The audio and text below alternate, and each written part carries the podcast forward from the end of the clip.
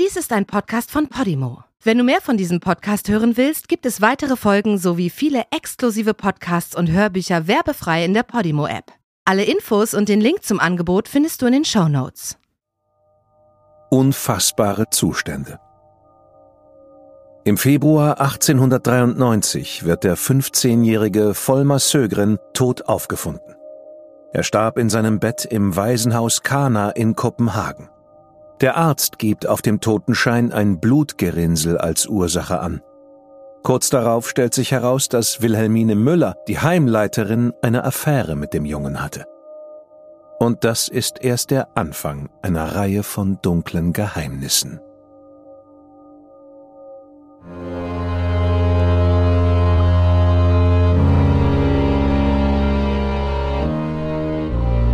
Du hörst Morden im Norden.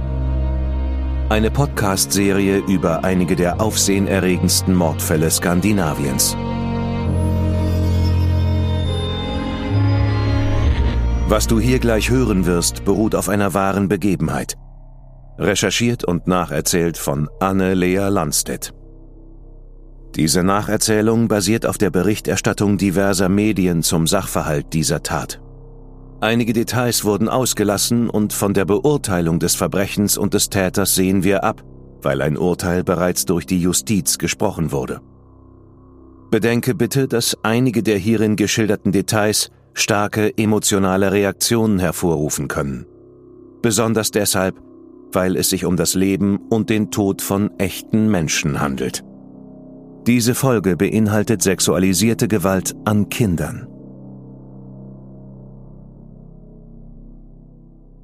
Vollmer ist eins von vielen Kindern, die Ende des 19. Jahrhunderts in Waisenhäuser geschickt werden. Er wird in Esbjerg geboren. Als er drei Jahre alt ist, stirbt sein Vater.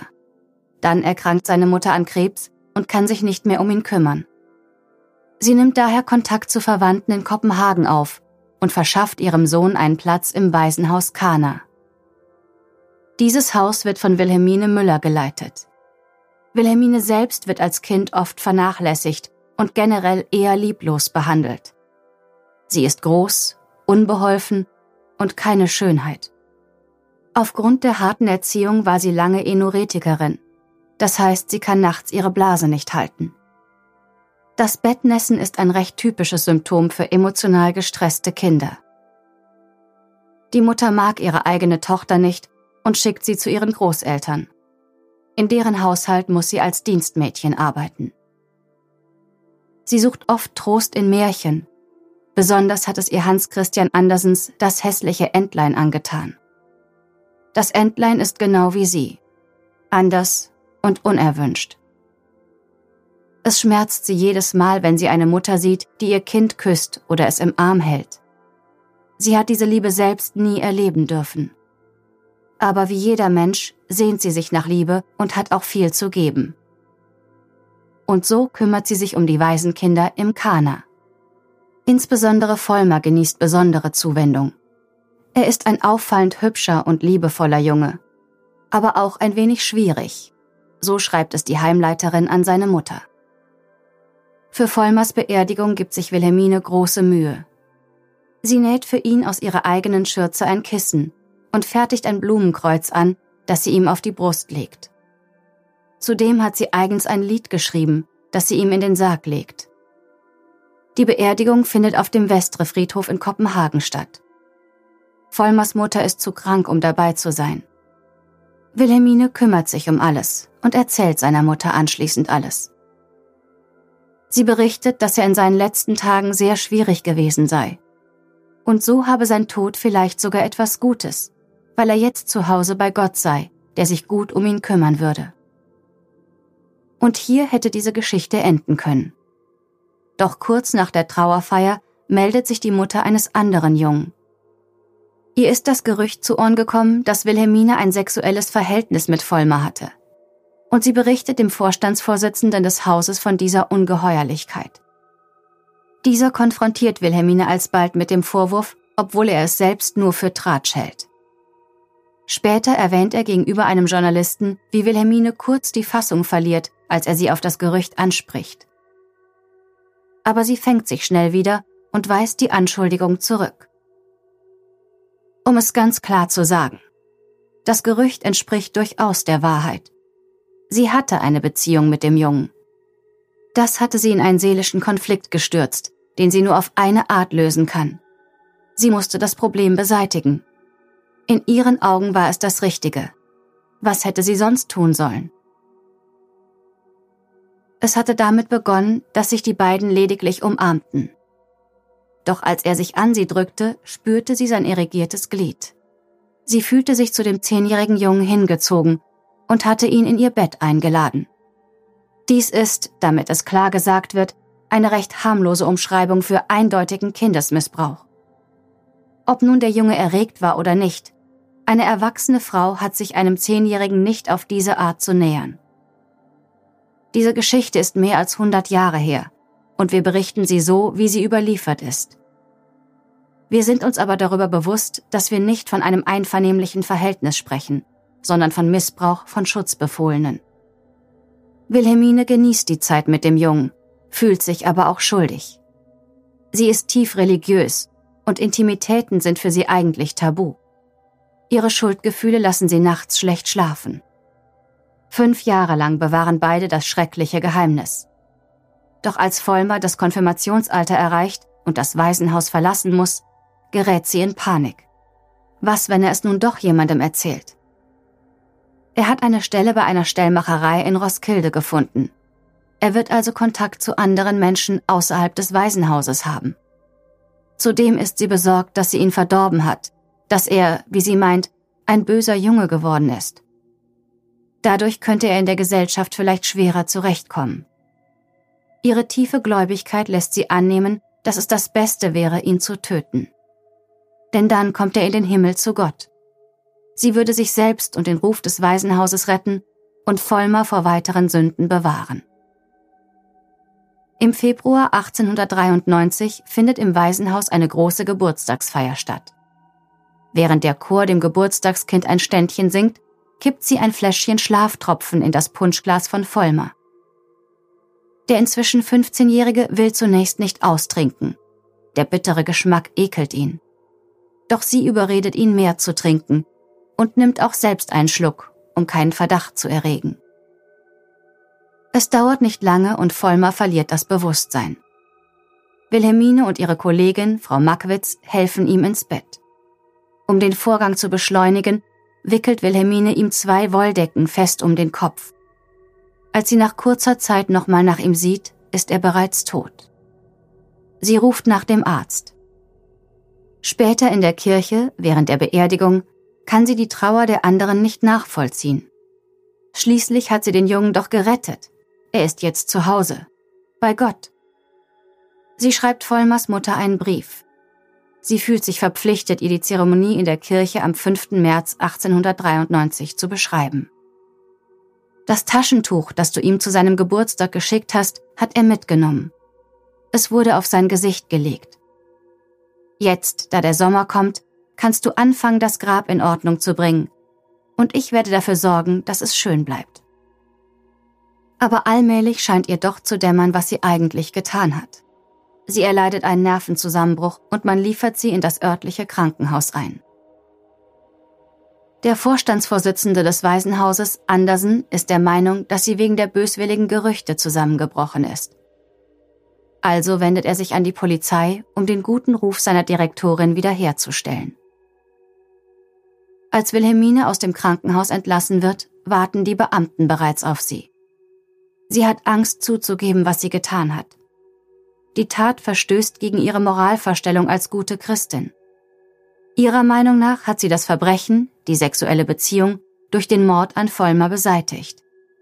Sie kann damit umgehen, eine Mörderin zu sein, solange sie nur nicht mit jemandem über ihre Sexualität sprechen muss. Sie hatte zuvor noch nie eine Beziehung. Sie sagt, dass Männer zwar mit ihr reden wollen, aber mehr auch nicht. Schließlich räumt sie ein, dass sie im Jahr 1888 dem damals zehnjährigen Vollmer erlaubt habe, zu ihr ins Bett zu kommen. Ungefähr fünf bis sechs Mal. Sie hätten dabei Nachthemden getragen und sie habe den Jungen durch starke Gefühle überrollt an sich gezogen. Das letzte Mal, als Vollmer zu ihr ins Bett gekommen sei, habe er seine Arme um ihren Hals gelegt und sie geküsst. Sie habe ihn dann in ihre Arme genommen, geküsst und an sich gedrückt.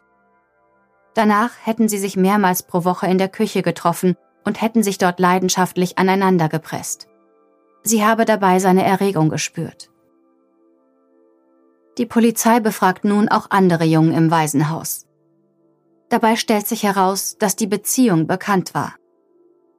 Die anderen Kinder haben sich über Vollmer lustig gemacht und meinten, wenn die beiden ein Kind zeugen würden, sollten sie es doch Oscar nennen.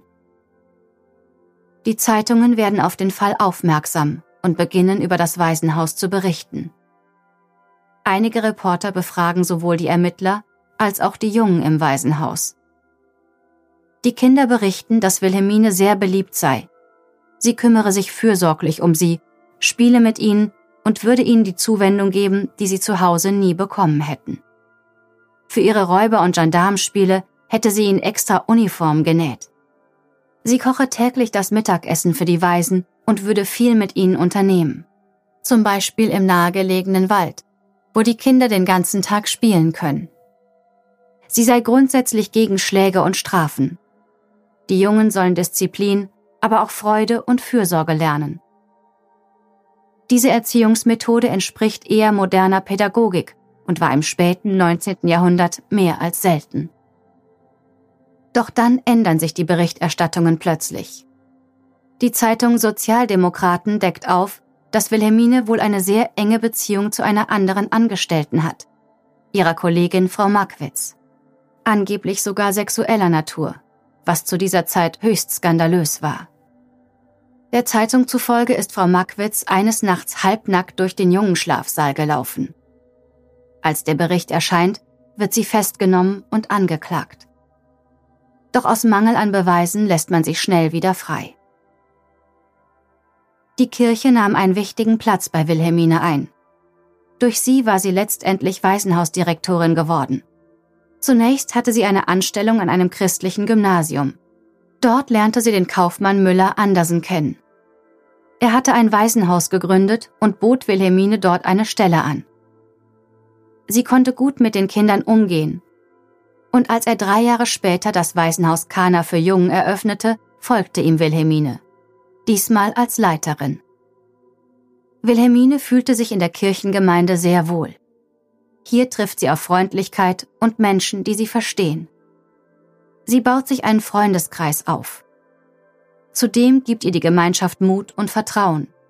Wilhelmine nimmt Kontakt zu einer der großen Frauenrechtlerinnen der damaligen Zeit auf, Johanne Meyer. Gemeinsam setzen sie sich für das Frauenwahlrecht ein. Sie schreibt außerdem häufig für die Frauenzeitschrift Was wir wollen, deren leitende Redakteurin Johanne Meyer ist. Im Jahr 1892 ist sie die Hauptrednerin auf einem Seminar über Kindererziehung, das von der dänischen Frauengesellschaft organisiert wird. Sie ist stets zu allen sehr freundlich und leistet gute Arbeit. Die Kinder lieben die Heimleiterin und sie genießt großen Respekt bei den anderen Mitarbeitern des Waisenhauses. Die Verantwortung für die Erziehung der Jungen wird vertrauensvoll in ihre Hände gelegt Sie selbst erzählt gerne, wie sie verlorene Jungen vor einem traurigen Schicksal bewahrt habe. Deshalb ist es für Freunde und Kollegen ein Schock, als sie nun in der Presse als Mörderin und Sexualstraftäterin bezeichnet wird. Johanne Meyer nimmt sie öffentlich in Schutz. Ihr Äußeres mag zwar abstoßend wirken, aber Wilhelmine denkt klarer und tiefer als die meisten. Sie habe persönlich nie einen besseren Menschen gekannt. Meyer nennt Wilhelmine ein Opfer, das trotz ihrer vielen Talente und ihrer religiösen, teils asketischen Lebensweise einem inneren Drang erlegen sei. Ihr guter Freund, der Waisenhausdirektor Karl Christensen, besitzt eine Zeitschrift mit dem Titel Die Obdachlosen. Er verfasst einen Artikel über Wilhelmine und lobt darin ihren klaren Verstand und die Fähigkeit, den Weisen Sicherheit zu bieten. Aber die Leser sind jetzt an anderen Schlagzeilen interessiert eine unglaubliche Meldung erscheint. Der Mörder Wilhelmine Müller ist aus dem Frauengefängnis in das Männergefängnis in Christianshaun verlegt worden. Wie kann das sein? Einem Untersuchungsrichter gegenüber hatte Wilhelmine erwähnt, dass an ihrem Körper etwas ungewöhnlich sei. Sie habe sich schon immer anders gefühlt und denke, dass es etwas Körperliches sei. Sie habe sich aber nie getraut, einen Arzt aufzusuchen und sich stattdessen Gott zugewandt. Der Richter ignoriert diese Aussage zunächst. Doch ein paar Monate später muss sich Wilhelmine zum ersten Mal medizinisch untersuchen lassen. Dabei stellen die Ärzte fest, dass Wilhelmine keine Frau ist. Bei ihrer Geburt hatte die Hebamme das Baby Wilhelmine fälschlicherweise für ein Mädchen gehalten, da die Genitalien auf den ersten Blick weiblich aussahen. Bei näherer Untersuchung erkennen die Ärzte nun, dass die Schamlippen in Wirklichkeit ein gespaltener Beutel sind. In jedem der Beutel befindet sich ein Hoden und dazwischen ein kleines männliches Glied von der Dicke eines Mittelfingers und der Länge von etwa einem Zoll mit einer deutlich ausgebildeten Eichel. So gibt es der Arzt zu Protokoll. Und weil Wilhelmine Hoden hat, darf sie nicht länger eine Frau sein. Es wird nicht untersucht, ob sie auch Eierstöcke hat. Man beschließt einfach, dass sie ein Mann ist. Eine Zeitung schreibt, Wilhelmine Müller ist weder eine Frau noch ein Hermaphrodit, also intersexuell, sondern ein Mann. Zwar abnorm entwickelt, aber dennoch eindeutig ein Mann. Die Zeitung Sozialdemokraten berichtet darüber, wie emotional sie sich von ihrer Mutter und ihrer Schwester verabschiedet, bevor sie an männliche Gefängnisbeamte übergeben wird. Man schneidet ihr die Haare ab und zieht ihr Männerkleidung an. Ab dem 22. Dezember 1893 ist Wilhelmine Müller rechtlich ein Mann. Aus Wilhelmine wird Wilhelmi. Im Gefängnis versucht Wilhelmi seine Gedanken zu ordnen und beginnt mit autobiografischen Notizen. Er versucht bei Gericht eine Milderung der Strafe zu erwirken.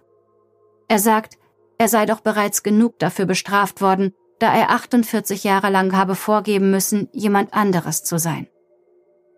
Er schreibt auch, dass er den Mord aus einer Art religiösem Fanatismus heraus begangen habe und dass meine Gedanken mehr im Himmel bei Gott waren als hier auf der Erde.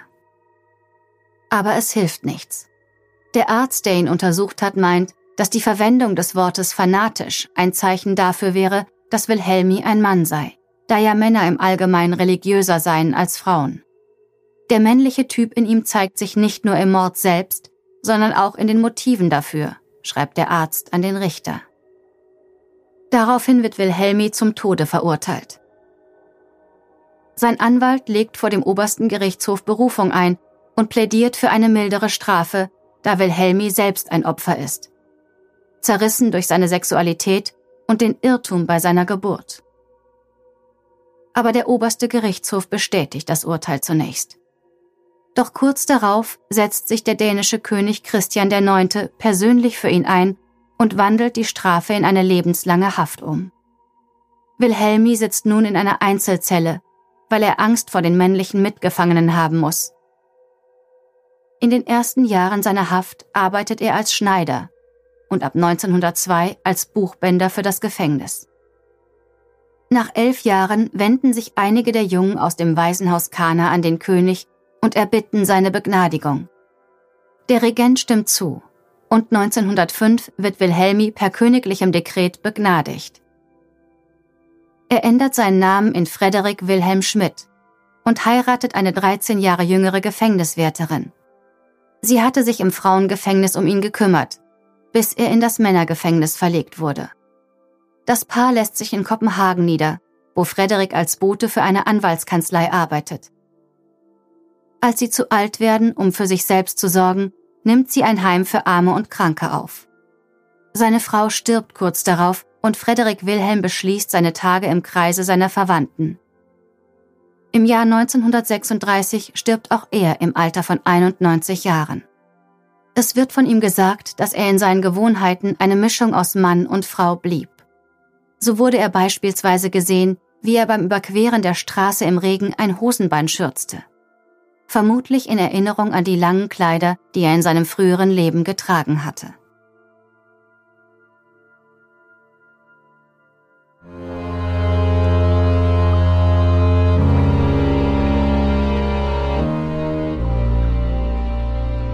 Die deutsche Fassung der Serie Morden im Norden ist eine Produktion der Fritzton GmbH.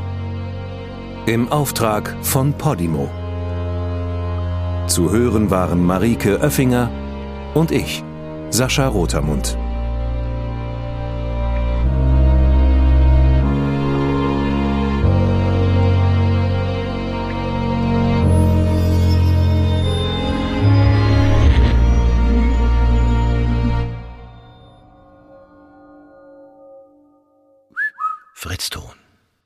In der Podimo-App hörst du tausende Podcasts und internationale Hörbücher aller Genres. Dabei erhältst du personalisierte Empfehlungen und kannst deine Lieblingsinhalte auch offline hören. Ganz egal, ob zu Hause, in der Bahn oder beim Spazierengehen. Lass dich mit Podimo von spannenden Geschichten in den Bann ziehen, lerne etwas Neues oder hol dir Tipps für dein Familienleben.